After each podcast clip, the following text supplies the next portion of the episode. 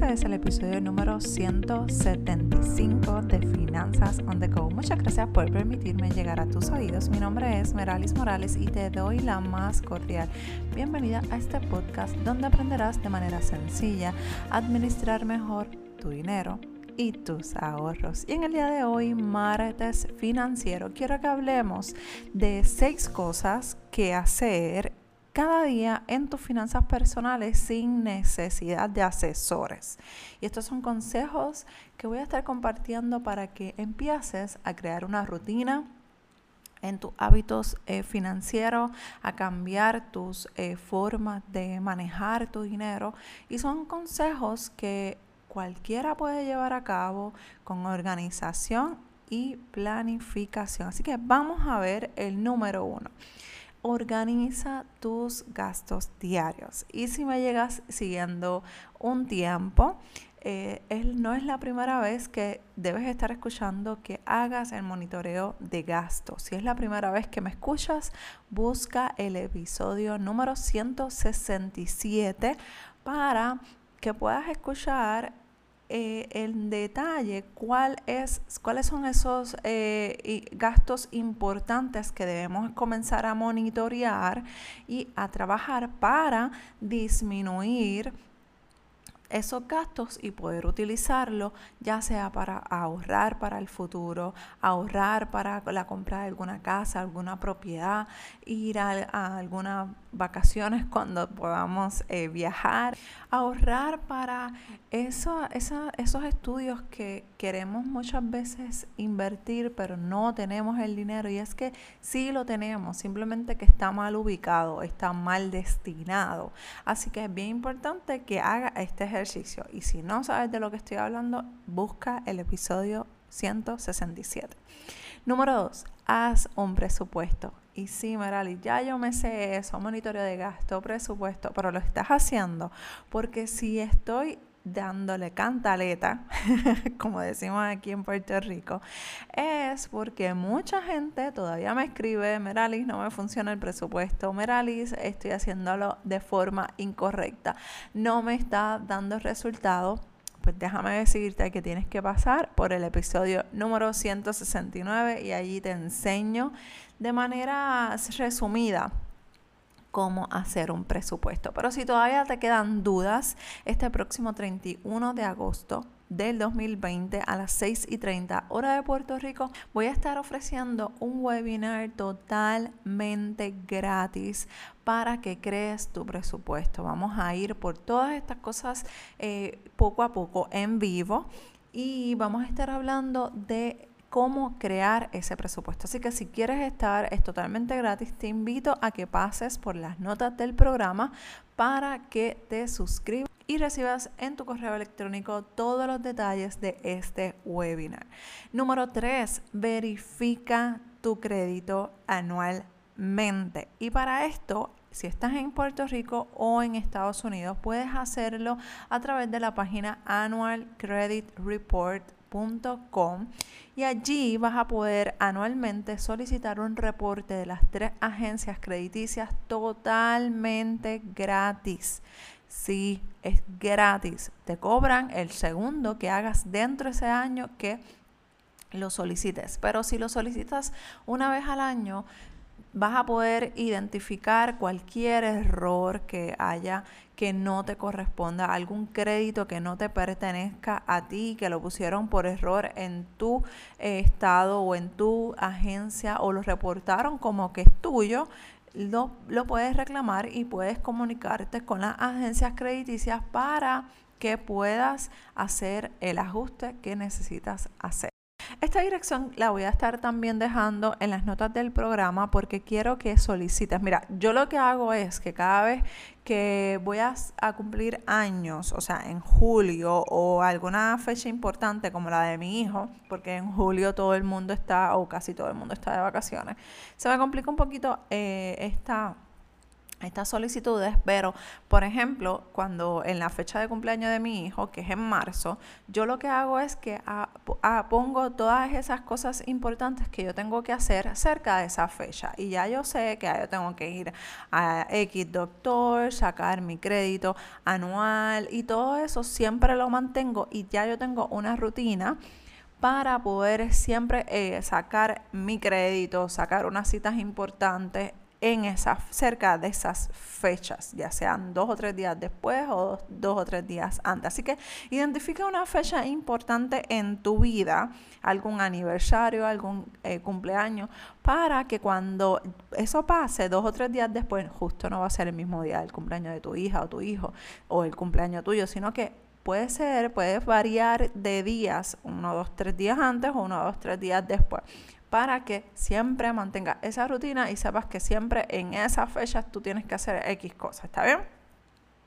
Número cuatro, verifica los estados de cuenta de tus acreedores. Sí, así como lo estás escuchando. Tienes, no es, no debes, tienes que verificar los estados de cuenta de tus acreedores. Ahí muchas veces te vas a dar cuenta que te cobran dos veces alguna transacción, te hacen cargos totalmente innecesarios y como me pasó a mí hace varias semanas atrás, yo estaba verificando una cuenta que es de ahorro, que no necesariamente yo tengo mucho movimiento dentro de esa cuenta y me había percatado que me estaban cobrando eh, cargos por servicio porque no había movimiento en esa cuenta. Así que yo toqué base con el banco y, establecí unas transferencias automáticas de una cantidad que yo sé que yo voy a tener siempre en mi cuenta principal y evitar ese cargo que al final del día, cuando, al final del año, cuando sumamos, restamos,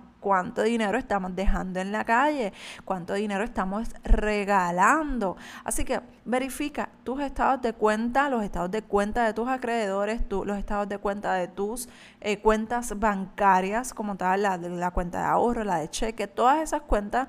No es que tienes que imprimir tus estados de cuenta no, no quiero que malgastes papel, porque eso tú lo puedes eh, buscar en la página de internet, ya sea del banco, de la institución financiera que sea, la cooperativa, lo que sea. Lo importante es que lo verifiques, no que imprimas nada ni nada. Simplemente entra a la cuenta de banco, verifica y cualquier transacción que no sea tuya, que no te pertenezca, rápido, rápido, rápido, llama a tu banco y reclámala. ¿Ok? Número 5 revisa tu plan de retiro o abre uno a estas alturas que me estás escuchando. Si no tienes un plan médico, es momento de correr, literalmente. Correr, abrir uno. Tú, el tiempo sigue pasando, el reloj no se detiene, no vamos para atrás, vamos para adelante y necesitamos hacer los ajustes que tengamos que hacer. Y si no tienes un plan de retiro, porque una de las excusas más comunes es que, Merali, si no me da tiempo, no me da dinero para ahorrar para mi día a día o para las transacciones que tengo diariamente o mensualmente, ¿cómo me estás hablando para el plan de retiro? La realidad es que es un tema muy delicado y muy personal, obviamente, pero muchas veces la gente deja de ganar dinero gratis literalmente así como lo estás escuchando y estoy hablando en serio, gratis. ¿Por qué? Porque muchos patronos actualmente parean la, la cantidad o el por ciento que sus empleados están poniendo en la eh, en su 401k o en su plan de retiro. Te voy a dar un ejemplo. Si de cada dólar que tú estás eh, sacando para tu plan de retiro, probablemente tu patrono está pagando 50 centavos, 75 centavos por cada dólar que tú inviertas en tu 401k. Así que es bien importante que toques base con el Departamento de Recursos Humanos de tu compañía, con el manual de empleado, no sé, donde tengan esta información donde estás trabajando para que puedas hacer los ajustes y te aproveches de esa oportunidad, porque no todos los patronos eh, ofrecen este tipo de beneficios. Y la realidad es que es dinero gratis, porque por cada dólar, si me van a pagar, aunque sean 25 centavos, que no sean míos, que me estás regalando, eso es un buen negocio. O sea, estás ganando, tú pones un dólar y yo pongo, y la otra persona pone 25. Así que me estoy ganando un dólar 25 más el rendimiento de la cuenta, pues ahí tú vas a estar ganando a largo plazo. Recuerda que estamos hablando a largo plazo. Vas a estar recibiendo un rendimiento mucho mayor a lo que originalmente estás invirtiendo. Si inviertes eh, un dólar, 12 dólares mensuales, por ejemplo, eso se, puede, se pudiera convertir en 20, 30, 40 dólares a largo plazo. Y número 6, justo es sobre este tema, ahorra para comenzar a invertir en la bolsa de valores. ¿Y por qué te estoy diciendo esto? La semana pasada en el episodio 174 tuve a Ilse Fariñas de Infusion Investment y ellos no me pagan por mencionarlos. Pero en ese episodio, el 174, yo tuve una conversación con Ilse en la que la verdad es que eh, es bien importante que nosotros tengamos presente la palabra inversión en la bolsa de valores, más bien la frase, la inversión en la bolsa de valores. Y es que muchas veces nos concentramos en ahorrar y yo soy bien pro de que ahorres, de que te pongas a, sacar, a, dejar de malgastar y sacar ese dinero que lo malgastas y lo pongas en, en, lugares que realmente te hagan sentir feliz, que lo puedas disfrutar.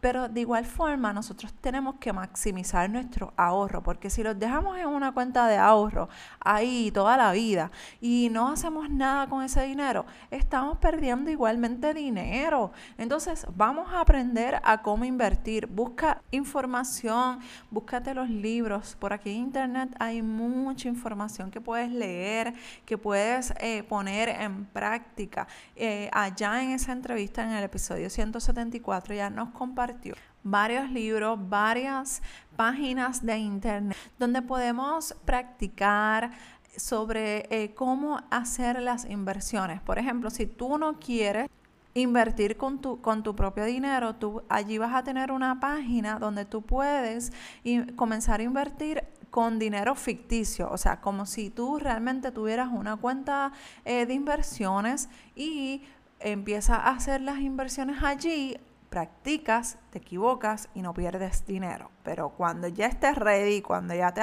hayas preparado, cuando tengas la información completa de cómo hacer alguna inversión y que te sientas preparado, aunque paréntesis, yo pienso que nunca nos vamos a sentir preparados porque obviamente es un mundo bastante inseguro, so que nos tenemos que estar eh, todo el tiempo eh, preparando, leyendo, informándonos. Así que no es como que lo vamos a dejar ahí y nunca lo vamos a, vamos a estar pendiente a ello. Así que si entras a la parte de lo que es inversión, usa dinero que ahorraste exclusivamente para eso, que si perdiste dinero dentro de tu inversión, puedas estar tranquilo que ese dinero no es de la casa, no es del colegio de los nenes, ni nada por el estilo. Así que siéntate a, a, organizarte, porque aquí la clave está en la organización y planificación financiera.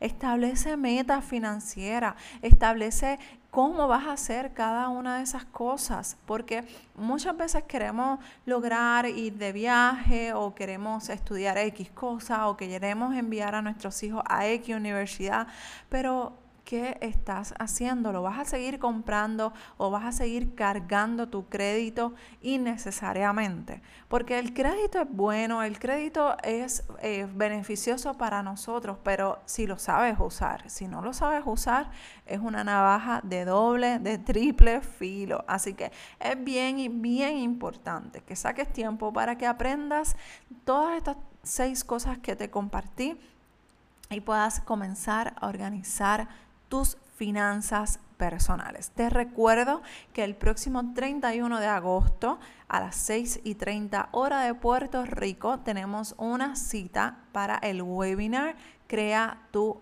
presupuesto. Es totalmente gratis, así que no tienes excusas.